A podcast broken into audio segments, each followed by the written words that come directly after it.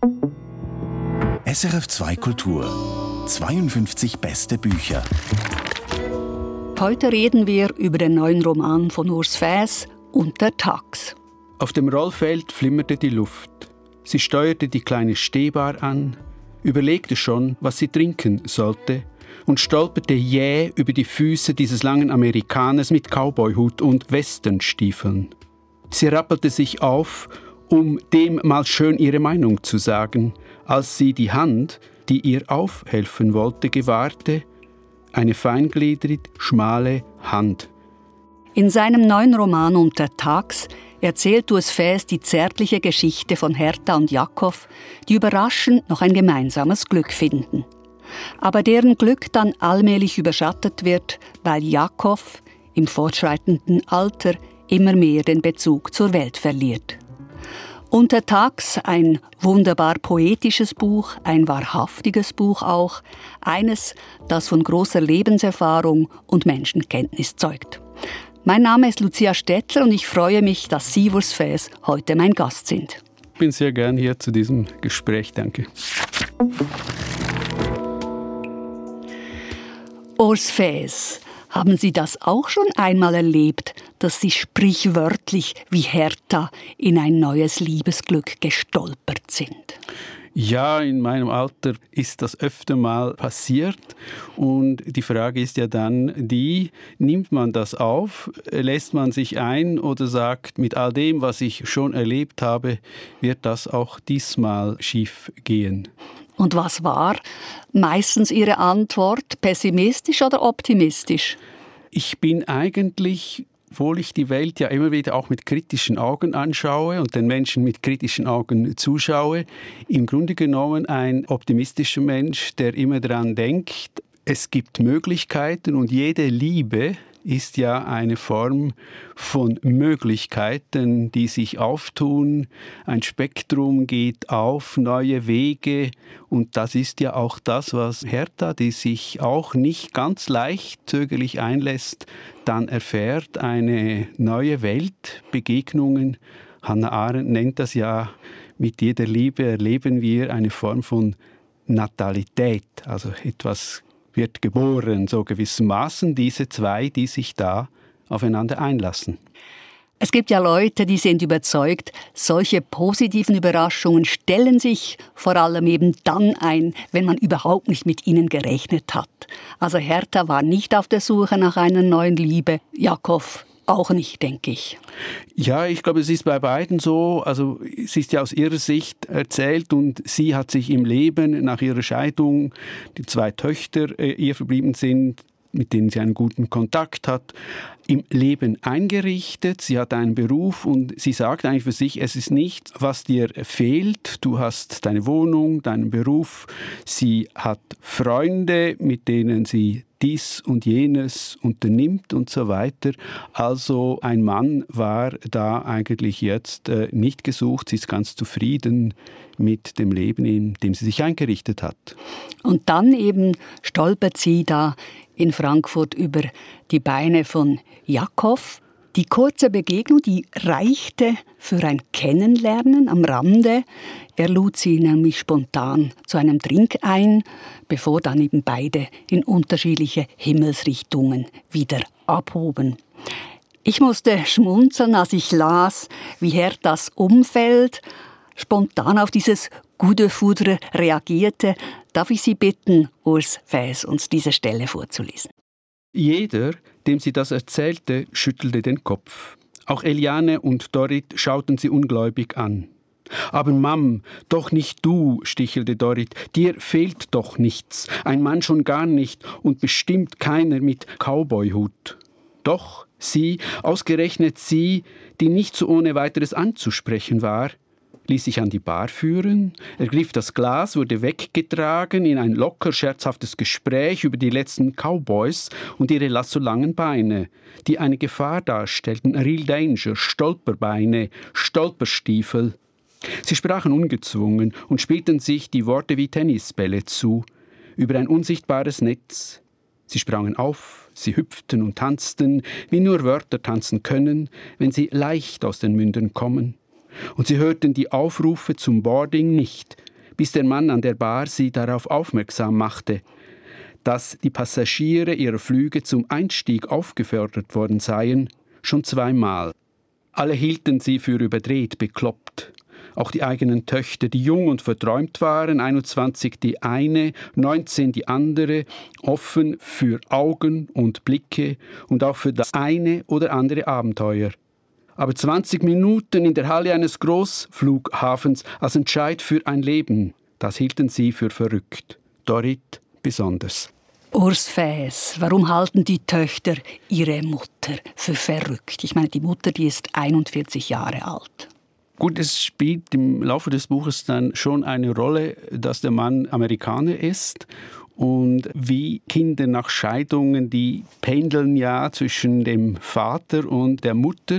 Und ausgerechnet der Vater, ein Arzt, war da in Vietnam für Ärzte ohne Grenzen unterwegs und hat sich natürlich geärgert über das, was die Amerikaner da in Südostasien angerichtet hatten. Er hat sie, würde ich meinen, auch ein bisschen manipuliert, hat das drastischer dargestellt, natürlich auch um diese Rivalität zu dem Mann, der da jetzt auftaucht, zu schüren. Also ich habe eben auch den Eindruck, dass manchmal so ein bisschen, wahrscheinlich gerade für Töchter, die Idee vorherrscht, ja, diese Sentimentalitäten, die können sich vielleicht die Jugendlichen leisten, aber doch nicht die eigene Mutter. Es ist wahrscheinlich eben auch ein anderes Bild, die Mutter als Liebende eines Mannes zu sehen, als als fürsorgliche Mutter. Das passt vielleicht zuweilen nicht ganz ins Klischee. Ja, und vor allem, wenn es dann eben so ein bisschen nach diesem Moment romantischer Liebe aussieht, man sieht jemanden und ist dann völlig gerade weg und verknallt, dann sagt ja die eine Tochter, 20 Minuten auf einem Großflughafen bist du verrückt. Nun, nach diesen 20 Minuten kommen ja dann Tage und Wochen intensiver Kommunikation, schriftlicher Kommunikation. Sie äh, erzählen einander nach und nach, denke ich, aus ihrem Leben. Viel haben sie ja voneinander noch gar nicht erfahren an diesem Flughafen. Und dieses Hin und Her, das sind sehr berührende, poetische Miniaturen. Zum Beispiel diese Stelle unten auf Seite 38. Sie tat ihre Arbeit gerne, unternahm, was ihr entsprach. Menschen treffen, zum Tanzen gehen, zu den Nachmittagen beim Romé. Einen Mann brauchst du dafür nicht, muffelte Dorit, so leicht tappst du in eine Falle. Und doch hatten diese wenigen Minuten der überraschenden Begegnung und mehr noch die Briefe danach, die vor allem sie hatten aufmerken lassen. War es das Gefühl, gemeint zu sein, Aufmerksamkeit zu erfahren, die Ahnung von Vertrautheit? Sie hatte ihm geantwortet und sich eines Tages dabei ertappt, dass sie hoffte, er käme wieder nach Europa, zu ihr oder in ihre Nähe. War es das Gefühl, gemeint zu sein? Wie kann man schöner eigentlich die Seligkeit einer im Grunde genommen doch einsamen Frau beschreiben als mit diesem Satz? War es das Gefühl, gemeint zu sein? Dieser Satz, der halte bei mir nach, mhm. weil ich denke, eben wie traurig doch der Alltag von Menschen sein muss, die nie mehr das Gefühl haben, gemeint zu sein. Also ich glaube, wir sind hier bei einem ganz wichtigen Aspekt. Man kann sagen, es geht ihr soweit gut in ihrem Leben. Aber was natürlich fehlt, ist genau das. Also dieser dialogische Anteil, der Austausch zwischen Menschen, gemeint sein, wahrgenommen zu werden mit all dem, was man ist, auch mit all dem, was einem gelingt, aber auch mit all dem, was einem nicht gelingt. Und ich glaube, es ist da dieser banale Satz, man kann sich noch so gut eingerichtet haben, aber es fehlt etwas, wenn man das immer nur ganz für sich macht und sich am Abend dann mal selber was zuliebe tun muss, um sich selber das Gefühl gegeben, gemeint zu sein. Und das ist natürlich sehr viel anders, als wenn da jemand ist, der eben genau diese Schritte auf einem zutut und einem das Gefühl gibt, ja, du als Person, Hertha wie du, bist, bist gemeint als Frau jetzt in deiner Situation, in deinem Alter und auch mit deinen Vergangenheiten. Mhm. Das ist jetzt mir gerade durch den Kopf gegangen. Das ist natürlich jetzt auch ein drängendes Thema, gemeint zu sein. In einer Zeit, wo wir nur noch per Bildschirm kommunizieren, keine Begegnungen mehr haben in Restaurants, keine Kinos besuchen und so weiter. Also ich glaube, vielen, die jetzt langsam Mühe haben mit dieser Situation, haben genau deshalb auch Mühe, weil sie nicht mehr das Gefühl haben, gemeint zu sein.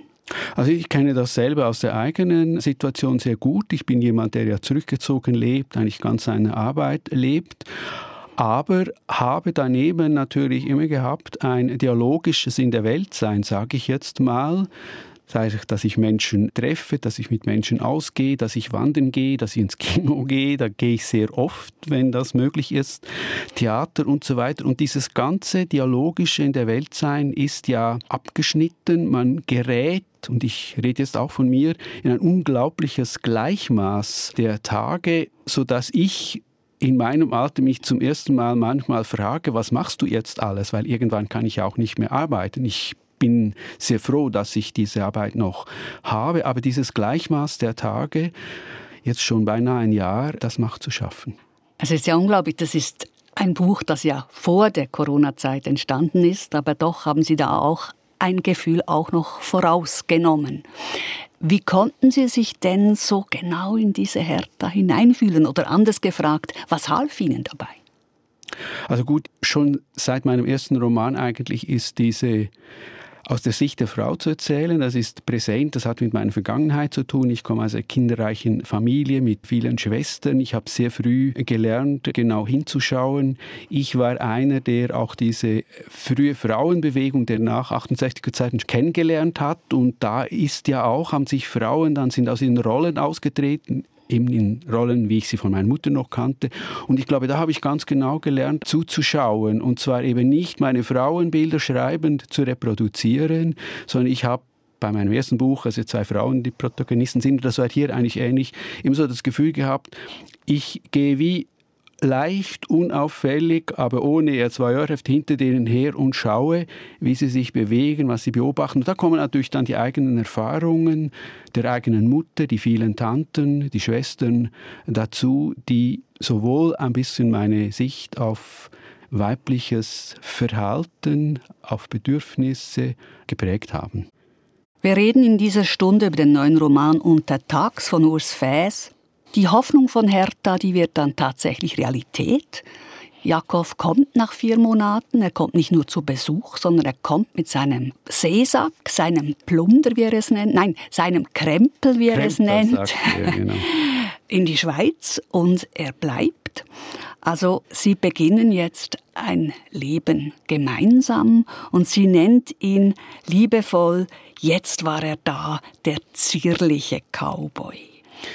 Ja, ich glaube, das ist ja ihre Sicht. Also es wird mit ihren Augen gewissermaßen erzählt. Man muss vielleicht auch sagen, also sie ist ja auch, was wir gerade von den Töchtern gehört haben, so die ganze Zeit ein bisschen unter diesem Rechtfertigungsdruck und schreibt dadurch eigentlich auch auf, macht sich Notizen, erzählt aus ihrer Sicht nach. Es ist eine Art der Rechtfertigung letztlich auch, um den anderen zu sagen, halt, also meine Wahl war dann doch richtig. Ich weiß nicht, oft müssen Liebende sich ja verteidigen und ich glaube, glaube, beobachtet haben, dass es meistens die Frauen sind, die dann gegenüber ihrer Umwelt eine Liebesbeziehung, zu der sie stehen, auch noch verteidigen müssen. So. Und das ist ja ein bisschen die Situation und es ist ja dann wirklich toll. Ich habe den Begriff Natalität am Anfang gebraucht, was die beiden dann zusammen unternehmen.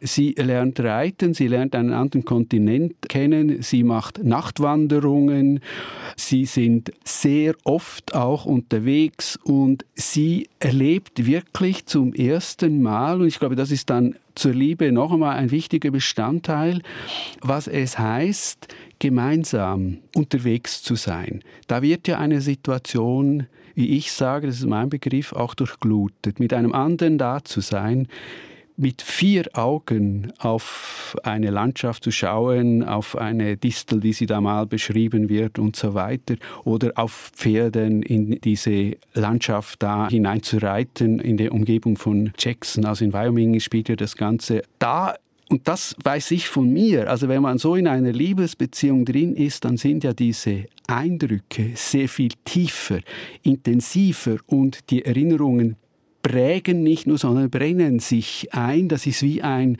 ganz großer Schatz, den sie da anhäuft und er sagt ja mal, oder sie sagt mal ganz am Anfang, wir haben wie Lichterketten zusammen angelegt. Also so kleine Momente von unspektakulär, von Erfüllung, von Übereinstimmung mit sich und dem anderen, manchmal schweigend, man schaut hin auf irgendetwas, eine Blume am Wegrand, etwas Kleines, Unscheinbares, aber das in dieser Intensität der Wahrnehmung zu zweit, mit diesem Liebesgefühl durchglüht, eine unglaubliche Bedeutung bekommt. Und das ist ja, das sagt Hertha in ihrem Schreiben, das ist ja ein Schatz, der sie reich macht. Ich betone das deshalb so, weil das gibt ihr ja dann auch die Kraft, mit dem, was, was nachher kommt, sich auseinanderzusetzen, Liebe ist etwas Wunderbares, wenn einer das so erfährt, aber sie ist immer auch gefährdet. Mhm, mh. Dieser Jakob, dieser zierliche Cowboy, war ein engagierter Unternehmer, ein Kreativer. Genau. Er erfand einen Klettverschluss. Mittlerweile ist er, wie gesagt, 58, aber er hat das Geschäft schon längst an seinen Sohn weitergegeben und liebt eben diese Natur, diese wilde Natur in den USA und das sind wunderbare Szenen. Sie teilen ihre Welten mhm. und, und ja, haben wirklich eine schöne gemeinsame Zeit. Sie pflegen diese Liebe auch, habe ich den Eindruck. Einzig etwas irritiert die Hertha schon von Anfang an. Er erzählt ganz wenig aus seiner Vergangenheit, vor allem aus seiner frühen Vergangenheit. Und nicht nur ihr fällt das auf, sondern auch uns Lesenden fällt mhm. das auf. Wo war er eigentlich? Er hat Wurzeln in Europa und man erfährt dann ab und zu, dass die Mutter früh gestorben ist. Aber ähm, mehr weiß man nicht. Und im Rückblick, und das finde ich das Raffinierte, im Rückblick, nachdem ich das ganze Buch gelesen habe, wurde mir dann klar, was für ein geschickter Fährtenleger Sie sind, Urs Fäs. Sie arbeiten nämlich nur so mit kleinen mhm. Anspielungen mhm. und bereiten uns doch vor, also wir haben quasi schon ein Terrain, um dann zu verstehen, was in späteren Jahren passiert. Ich bin sicher, diese Portionierung der Informationen, an denen haben Sie gearbeitet. Das fällt einem nicht einfach so zu. Ich kann Ihnen äh, sagen, ich bin bis zum Schluss selber fast verzweifelt, weil es sind ja verschiedene USA-Reisen. Auf verschiedenen Reisen machen Sie verschiedene Erfahrungen, Begegnungen. Aber das ist nicht, weil ich kompliziert erzählen will, sondern weil natürlich die Hertha schreibt das ja alles noch einmal aus der Erinnerung. Und die Erinnerung, die ist nie linear, sondern die stellt sich ein. Also das Buch erzählt eine Geschichte, aber ich versuche ja auch immer etwas anderes noch zu erzählen, nämlich zum Beispiel, wie findet Erinnerung statt? Also den Modus der Erinnerung, und zwar nicht zu erklären, sondern zu nachvollziehbar zeigen. Zu machen. Nachvollziehbar mhm. zu machen. Das mhm. ist ja, es ist ja Belletristik, es ist ja Literatur und kein Sachbuch. Nachvollziehbar zu machen, also alles in, eine, in ein sinnliches Erzählen, das ist mein Bestreben, umzusetzen weil ich an einen Leser glaube, der eben mit offenen Poren und als mündiges Wesen liest und aufnimmt und selber dann diese Puzzleteile mhm. so allmählich zusammensetzt. Das ist eine Hoffnung, die ich beim mhm. Erzählen mhm. habe, aber es ist natürlich immer eine Gratwanderung. Wie viel deute ich an? Wie viel lasse ich schon sehen von der Spur, die ausgelegt ist? Nicht zu viel zu früh verraten ist so ein Rezept des Erzählers, auch dass der Erzähler sich immer zurückhält sich nicht über seine Figuren stellt, sondern eben, wie ich vorhin gesagt habe, ihnen folgt auf den Spuren, behutsam, langsam und da etwas andeutet, dort etwas wahrnimmt, sodass so ein ausgelegtes Puzzle besteht. Aber ich kann Ihnen sagen, bis zur letzten Minute noch bei dem zweiten Fahndruck habe ich da wirklich durch und durch, dank meiner Lektorin auch, korrigieren müssen, damit plötzlich nicht eine Blume im falschen äh, ja, zur Jahreszeit fliegt, um es jetzt ein bisschen salopp zu sagen. Also das dass die Teile aufeinander stimmen. Mhm. Das, ist, das war hier wirklich das Kompositorische, war ganz, ähm, ganz wichtig bei diesem Buch. Aber das Schöne ist eben, dass man das nicht mehr spürt. Es hat überhaupt mhm. nichts Konstruiertes. Man fließt so mit. Schon mit dem Roman beginnt. Der Roman beginnt ja in der unmittelbaren Zeit nach dem Tod von mhm. Jakob. Die gute Hertha muss alles erledigen. Es ist auch kompliziert zwischen den USA und der Schweiz. Und die Kinder insistieren dann auch, dass alles von Papa wieder zurückkommt. Und dann gibt es so diese eindrückliche Szene. Da sitzt sie vor der Urne mhm. und wägt genau zwei Hälften ab, weil ein Teil, das hat er dann noch verfügt, von der Asche muss zurück in die Staaten und der andere Teil, den beansprucht sie für sich und sie weiß auch schon, an welcher Waldecke sie dann diese Asche eingraben oder ausstreuen will. Also von dieser Situation gehen wir dann eben in der Zeiten zurück. Wir wechseln Perspektiven, aber alles geht spielerisch voran und genau das ist eben ja wie immer in der Kunst. Leicht kommt es daher mhm. und niemand soll wissen, wie anspruchsvoll es überhaupt zu machen war. Und wenn ich da noch was Technisches sagen darf, äh, Sie haben das äh, richtig beobachtet. Man hat natürlich einen Raster im Kopf und ich habe ihn auch dann zusammentragen müssen mit verschiedenen Notizen. Aber er darf im Buch nicht sichtbar sein. Mhm. Das muss so wie aus dem Leben, wie hat mal was passiert und dann kommt die Erinnerung und so weiter. Aber es darf nicht konstruiert wirken. Es mhm. darf auch keine Erklärung im Text haben. Das will ich nicht. Ich will mhm. nur erzählen. Bilder, Sprache, möglichst knapp. Und es weckt natürlich bei uns so allmählich eine Neugier, weil wir wissen, es muss irgendwie in diesem Leben von Jakob eine Tragödie gegeben mhm. haben, über die er selber nicht sprechen kann, äh, ein längst verdrängter Schmerz, der dann doch mhm. noch eines Tages an die Oberfläche drängt. Wir wollen jetzt auch nicht vorgreifen, Urs Fäs, aber wir kommen dann noch darauf zurück. Tatsache ist eben, dass ihn dann diese Erinnerungen umso mehr beschäftigen, als er sich in seinem Geist verändert. Jakob wird nämlich allmählich ganz sukzessive, ich weiß nicht, ob man dement sagen kann, krank, kurze Zwischenbemerkung. Ja. Ähm, ich vermeide Begriffe, schon in meinem letzten Buch, die stigmatisieren. Und hier haben wir es mit einer Stigmatisation zu tun, die ganz, ganz groß ist. Man denkt an Schwachsinn, an zerlöchertes Hirn und so weiter. Also er verliert allmählich in kleinen Schritten und leidet darunter die Wörter. Also wie das wenn man älter wird, ich kenne das auch, vergisst man so langsam Wörter. Es kann dann aber eine Form annehmen, in dem der Verlust so groß ist, und das ist eigentlich dann die Tragödie, dass mit Wörtern finden wir ja in die Gemeinschaft, mit Wörtern sind wir in der Welt, mit Wörtern auch beim Erzählen erschaffen wir auch unsere Welt, tauschen wir uns aus. Und die verliert er allmählich.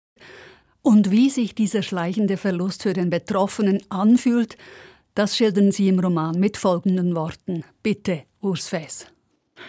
Immer öfter würden mitten am Tag Wörter fehlen, die er immer über Jahre hin gekannt hatte. Der Name für sein Bier, das dunkle Brot, plötzlich nicht mehr da. Auch der Name der Nachbarin, die ihm auf der Straße gelegentlich entgegenkomme, oder des Baumes, an dem er oft vorübergegangen sei, fielen ihm nicht mehr ein. Er suche und grüble und hinterfrage sich, als könne er verlorene, entschwundene Wörter herbeikratzen, sie unter dem Schädel hervorkratzen, wie man etwas von den Wänden kratzt oder in der Erde wühlt nach einem verlorenen Schatz, nach alten Münzen, Scherben oder Erinnerungen. Wieder schwieg Jakob einen Augenblick. Manchmal falle ihm ein vergessenes Wort dann ein, Wörter, die er wiederfinde, nenne er Lazarus-Wörter, weil sie auferstehen würden, wie Tote, wie Lazarus. Sie würden lebendig, wie das Wort Blaubart, das Wort Sina. Urs Fäs las eine Passage aus seinem neuen Roman Untertags, über den wir heute in 52 beste Bücher sprechen. Urs Fäs, Sie selber sind auch schon 73 Jahre alt. Wie gehen Sie als Schriftsteller mit dieser Vorstellung um, dass Ihnen eines Tages die Wörter zunehmend fehlen würden? Ja, man wird ja mit dem Älterwerden wirklich vergesslicher. Angefangen hat es mit den Filmen und den Schauspielern, da wusste ich doch, der spielt in der Rolle und so weiter. Und die Phase, die ich hier beschreibe, das ist ja eine Anfangsphase in diesem ganzen Entwicklung, die Jakob dann macht, ist eigentlich die schlimmste, weil er realisiert es noch, es fehlt etwas, er hat auch Mühe, das zu artikulieren. Es sind ja nur im Buch, glaube ich, zwei oder drei Stellen, wo er Hertha gegenüber von dieser Not spricht, sonst überspielt er das, was sehr typisch ist übrigens für diese Verläufe, dass sie möglichst lange überspielt werden. Und natürlich für mich einer, der mit Wörtern und Worten lebt, seit er sprechen gelernt hat, ist das, das hat mich sehr, sehr beschäftigt beim Schreiben dieses Buches, hat mich auch immer wieder gepackt, das fast Angst eingeholt, die Sprache zu verlieren, Schritt für Schritt, bis, wie Jakob sagt, ich dann nicht mehr weiß, was ich jetzt gerade esse, wie soll ich das nennen, was ich esse, oder vielleicht sogar dich, Hertha, dann nicht mehr mit dem Namen ansprechen kann und du dann nur noch die da für mich bist. War das auch einer der Gründe, warum Sie sich diesem Thema angenähert haben, literarisch. Eben diese Vorstellung, was heißt das denn auch, nicht nur für mich als Mensch, sondern für mich, der die Sprache braucht zum Arbeiten. Genau, also ich hatte ja 2006, 2007 für eine Anthologie, das war der Anfang, die Clara Obermüller übrigens herausgegeben hatte, so einen kleinen Beitrag geschrieben, habe auch, wie ich dann immer viel recherchiere, aber ich wollte nicht wieder einen Roman, wie man sie inzwischen ja einige kennt, und es gibt tolle Romane zu diesem Thema. Ich wollte etwas anderes drüber machen, also das Umfassende, eben Welt als Sprache. Und ich habe an dem Buch so lange gearbeitet wie noch an keinem, mehr als zehn Jahre, und immer wieder den Einstieg versucht, bis ich dann zu diesem Thema, das mich natürlich immer beschäftigt bei jedem Buch, wie finde ich eine Sprache, wie kann ich erzählen, und von daher dann natürlich die Frage, was geschieht, wenn ich als Mensch oder als Schreibender die Sprache verliere. Sie konzentrieren sich ja im Grunde genommen gleichsam auf die gesunde Partnerin, also auf Hertha, wie auch auf ihn. War eine dieser beiden Figuren für Sie mehr im Vordergrund? Also das war lange nicht so, was mir sehr geholfen hat. Ich hatte aus dieser Recherchierzeit Tagebücher von zwei Ehepaaren. Also einmal hat der Mann die Frau betreut und das Umgekehrte. Und ich habe diese Ehepaare, da ist sehr viel Erfahrung drin, das eine habe ich auch begleitet. Also ich bin da, war bei denen zu Hause, ich bin da äh, mit in die Klinik gefahren und so weiter. Und dann fand ich aber, und das ist ein langer Entscheid, da tut man sich ja immer schwer mit entscheiden, das aus dieser Sicht zu erzählen, aus dieser Sicht von Hertha zu erzählen. Nicht, weil es wieder die Frau ist, sondern wie gesagt, kannte auch das andere. Aber ich fand diese besondere Aufmerksamkeit, dieser besondere Blick eigentlich sehr viel literarisch interessanter, also zum Erzählen interessanter als die umgekehrte Position, die ich aber auch kenne. Also ich kenne beides und zum Teil hat sich dann das auch, was er beobachtet hat an seiner Frau, ist dann hier eingegangen in das, was Hertha beobachtet. Also wenn man von etwas ausgeht, verwischt sich ja dann das literarisch und es werden literarische Figuren, die von dem Ausgegangenen weggehen. Was ich mir vorstelle, ist gerade bei so einem Thema, das nun mehr und mehr auch in die Literatur mhm. einfindet, mhm. dass dann natürlich auch der Leser, die Leserin schon sehr viele Bilder, die das schildern, die das nachvollziehbar machen möchten, kennen. Also anders gesagt, ich stelle mir das sehr anspruchsvoll vor, über diesen sukzessiven mhm. Abbau der mentalen Fähigkeiten mhm. zu schreiben, ohne irgendwie in banale Bilder zu geraten und das machen sie nicht. Also diese, diese Klippen haben sie umgangen. Das finde ich sehr bereichernd, weil das hat auch etwas Demütigendes, immer diese Bettsocken im Backofen, sondern sie haben einmal eine sehr eindrückliche Szene, da gehen beide, Hertha und Jakob, in ein Shoppingcenter und sie sagt ihm also gut, in einer Stunde treffen wir uns da mhm. wieder beim Eingang. Wir machen jetzt unabhängig voneinander unsere Einkäufe und was sie zurückkommt, ist er nicht da. Und sie sucht ihn und sie sucht ihn und sie findet ihn am Schluss in einem Kinderhort, völlig selbstvergessen, spielt er da mit zwei achtjährigen Knaben. Und das war wieder so eine Situation, das reicht mir dann schon wieder, dass ich genau weiß, mit welcher Verzweiflung und mit genau. welcher Erschütterung sie auf diese Szene blickt. Er ist ja eigentlich ganz zufrieden. Und da denke ich, da muss man sich ja als Autor auch wieder überlegen, wie zeige ich das mhm. auf, die Situation. Also ich glaube, das sind ja diese Fallen auch, wenn ich jetzt da Ihre Reaktion schildern würde, Hertha war entsetzt oder ihr riefen die Tränen, das wäre dann schlechte Literatur. Sondern mhm. ich lasse Sie hinblicken, ich lasse Sie dann eben ja, sachlich etwas tun. Sie holt ihn da ja dann ab, nimmt ihn aus dieser Umgebung heraus. Und Sie haben sehr gut das beobachtet, oder? Er fällt mit dieser Abnahme seiner mentalen Fähigkeiten so in eine Art kindlicher Anarchie. Also ein Kind, das nichts muss, aber alles darf, so gewissermaßen, und schafft sich da einen Freiraum, solange er nicht versucht, wieder festzuhalten. So. Und das ist an diesem, ich glaube, es ist, Sie haben hier eine entscheidende Frage des Schreibens überhaupt angesprochen viele Stoffe, nicht nur dieser Stoff, auch andere Stoffe. Ich habe mal einen Internatsroman geschrieben, haben ja gesagt, ja, es gibt schon 100 Internatsromane und viele davon sind sehr gut. Man muss dann den Mut haben, einfach zu sagen, ich schreibe ihn dann, wenn ich meine ganz eigene Sprache finde. Also dieses Selbstvertrauen, ich werde meine Sprache finden und dann lese ich keinen Internatsroman, dann lese ich keinen Roman mehr über Krankheit, sondern ich versuche ganz mich auf meine Bilder zu verlassen. Und das ist manchmal ein langes Suchen. Ich spreche hier von Sprache verlieren. Sprache finden ist auch eine lange, intensive Angelegenheit. Und wenn ich das nicht finde, dann kann ich den Stoff nicht erzählen. Also wenn ich das Was nicht in einem Wie des Erzählens aufheben kann, dann muss ich das zur Seite legen. Die Geschichte nimmt dann nochmals an Dynamik zu. Dann nämlich, als Jakob kaum noch ansprechbar ist und längst in seine eigene Welt abgetaucht ist, da schreit er zuweilen nachts auf und Hertha spürt, dass da ihn irgendeine irrationale Angst vor Schlägen heimsucht. Mhm.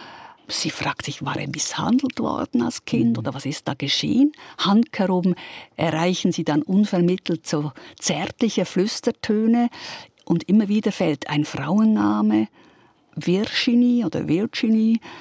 Sie hat keine Ahnung, wer diese Frau ist. Mhm. Er hat ja nie davon erzählt. Und da sind wir eben jetzt an dem Punkt, wo wir realisieren, ah, das muss offenbar einen tieferen Grund geben, warum er nie von früher erzählt hat. Und für sie, für Hertha, ist das unheimlich schmerzhaft, das mitzuerleben. Bitte, Urs Fes. Da war sein Stöhnen, sein Zetern, der Name Virginie. Einmal, zweimal und dann, zu ihrer Überraschung, für den Augenblick ganz klar, als wäre ihm eine Sprache zugefallen, schmerzhaft klar, I love you, Ini. Ihr eigener Name kam kaum noch über seine Lippen. Vielleicht war er überhaupt immer nur in dieser Liebe gewesen. Und alle, die er seither gekannt hatte, seine erste Ehefrau und auch sie, Hertha, sie alle waren nur Auswechselspielerinnen im Liebesspiel seines Lebens. Zärtlich sprach er den Namen aus, Ini. Deutlich hörte sie die Silben, aber vor allem sah sie das Leuchten in seinen Augen. Sein Körper schien jetzt mit einem Mal weich und durchlässig als wäre die Geschmeidigkeit in ihn zurückgekehrt, die sie schon lange nicht mehr an ihm gesehen hatte, und sein Blick verriet Begehren. Sie wusste, das galt nicht ihr. Urs Fäs, eine unglaubliche Zumutung für Hertha, die nicht nur dem Verschwinden, dem allmählichen Verschwinden von Jakob zusehen muss, sondern sich auch noch verraten fühlt. Irgendwie. Vielleicht ein hartes Wort, aber. Äh ja, jetzt äh, müssen wir, glaube ich, Ihre Reaktion und seine auseinanderhalten. Also bei ihr ist es ja so, und jetzt brauche ich ein Wort, das ich im Buch, glaube ich, nicht brauche. Sie denkt, das ist, und das hoffen wir alle immer wieder, das ist nicht nur eine Liebe, sondern das ist die große Liebe. Das hoffen viele, die sich lieben lernen oder eine Liebesgeschichte anfangen. Also das und ist Ihre Hoffnung im Grunde Das ist Ihre Hoffnung, auch im Gegensatz zu der Ehe, die ja hinter ihr liegt, die mit sehr vielen Enttäuschungen, Kränkungen vorbeigegangen ist. Und hier denkt sie dann bei Jakob eben auch zu dem, was ich gesagt habe, eben wie da Welten aufgehen, wie sie gemeinsam wahrnehmen und so weiter. Und sie trägt das eigentlich immer mit sich. Das ist die große Liebe, die ist mir jetzt in meiner mittleren Jahren so gewissermaßen noch zugefallen. Und jetzt muss sie hier feststellen, es gab schon mal eine große Liebe, die, sie sagt es dann auch, die irgendwo in ihm überlebt, überdauert hat und jetzt so wieder aus dem Untergrund quasi heraufdrängt. Also mit anderen Worten, wenn ich es etwas salopp sage, die Rivalin kommt für einmal nicht aus der Nachbarschaft, sondern sie kommt aus der weiten, weiten, tiefsten Vergangenheit. Wir sagen jetzt nicht, was da genau geschieht und was sich dann im Laufe des Romans noch offenbart. Aber was mich interessiert, mhm. Urs Fäs, ist, kann das geschehen im Laufe einer solchen schrittweisen geistigen Umnachtung? Also ich habe das auch hier zum ersten Mal entdeckt und das war für mich ein Grund, diesen Stoff auch zu erzählen, weil es ist wirklich etwas, was, glaube ich, so auch noch nicht abgehandelt worden ist. Es ist so, ich muss jetzt aufpassen, dass ich doziere, also wenn die Merkfähigkeit in der Gegenwart abnimmt, nimmt auch die Fähigkeit ab, Dinge zu verdrängen. Wir haben ja alle Erlebnisse, die wir quasi verdrängen, wir nehmen sie aus der Kommunikation, wir sprechen nicht mehr darüber. Und irgendeinmal ist es so mit dem Verdrängten, da sage ich jetzt das, obwohl die Psychologen das vielleicht ein bisschen zu einfach finden, dass dieses Verdrängte zeichnet sich ja dadurch aus, also etwa Assmann sagt, es gibt verschiedene Formen des Vergessens, aber entscheidend sind die, die man nicht zurückrufen kann. Oder es gibt Dinge, die ich vergessen habe, die kann ich irgendwie rekonstruieren und komme dann auf Umwegen drauf. Aber es gibt solche, die kann ich nicht zurückrufen. Und das, Freud nennt es das Verdrängte. Und dass das verdrängt bleibt, braucht eine Kraft. Und mit dem Vergesslichwerden, das ist wirklich so, ich habe mit Professoren auch darüber gesprochen, nimmt auch diese Fähigkeit des Verdrängens ab. Also ich habe das mal mit einem Bild gesagt, es ist wie ein Paket, das man verschlossen hat oder wie die Betonblöcke um Tschernobyl, oder? Die bekommen dann plötzlich Risse. Und das ist ja im Buch so, oder? einmal fällt plötzlich der Name zum ersten Mal und da ist sie irritiert und langsam kommt das dann eben als verschüttetes, aus dem Untergrund. Und vielleicht muss ich eine Bemerkung noch machen. Etwas ist auch verdrängt und verschüttet dann, wenn es unter traumatischen Umständen passiert ist, wenn es schambehaftet war, dann wird das in diesen Untergrund abgedrängt und löst sich dann. Und es ist tatsächlich so, das stimmt psychologisch auch, dass die abnehmende Merkfähigkeit geht quasi parallel zum Verdrängen.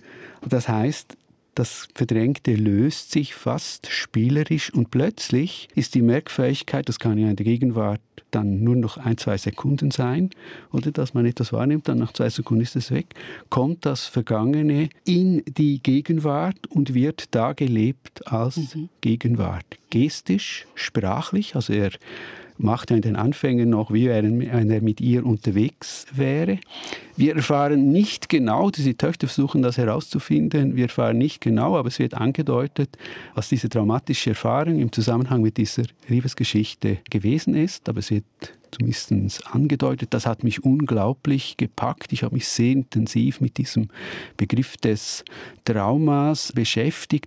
Und jetzt erlebe ich die Überraschung, dass ich manchmal Post bekomme von älteren Leuten, die jetzt nicht eine Krankheit haben, aber die sagen auch, mir passiert was Ähnliches. Also lange verdrängte Geschichten kommen im Alter plötzlich an die Oberfläche und plötzlich ist da wieder die Rivalin und die und die taucht da auf. Das war für mich eine große Überraschung. Mhm. Ich habe das jetzt mhm. wirklich als ein Krankheitszeichen gelesen.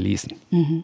Also eben, dass sich Traumas äußert, dass man gewisse Erfahrungen abspaltet und nicht mehr mhm. weiß und erst dann in Therapien oder durch irgendwelche Ereignisse wieder wach werden. Das weiß man, aber so, wie Sie eben auch sagen, habe ich, bin ich dem noch nie begegnet, dass plötzlich durch diese fehlende Barriere der Verdrängungskraft Bilder hochschießen, die man nicht erwartet hat.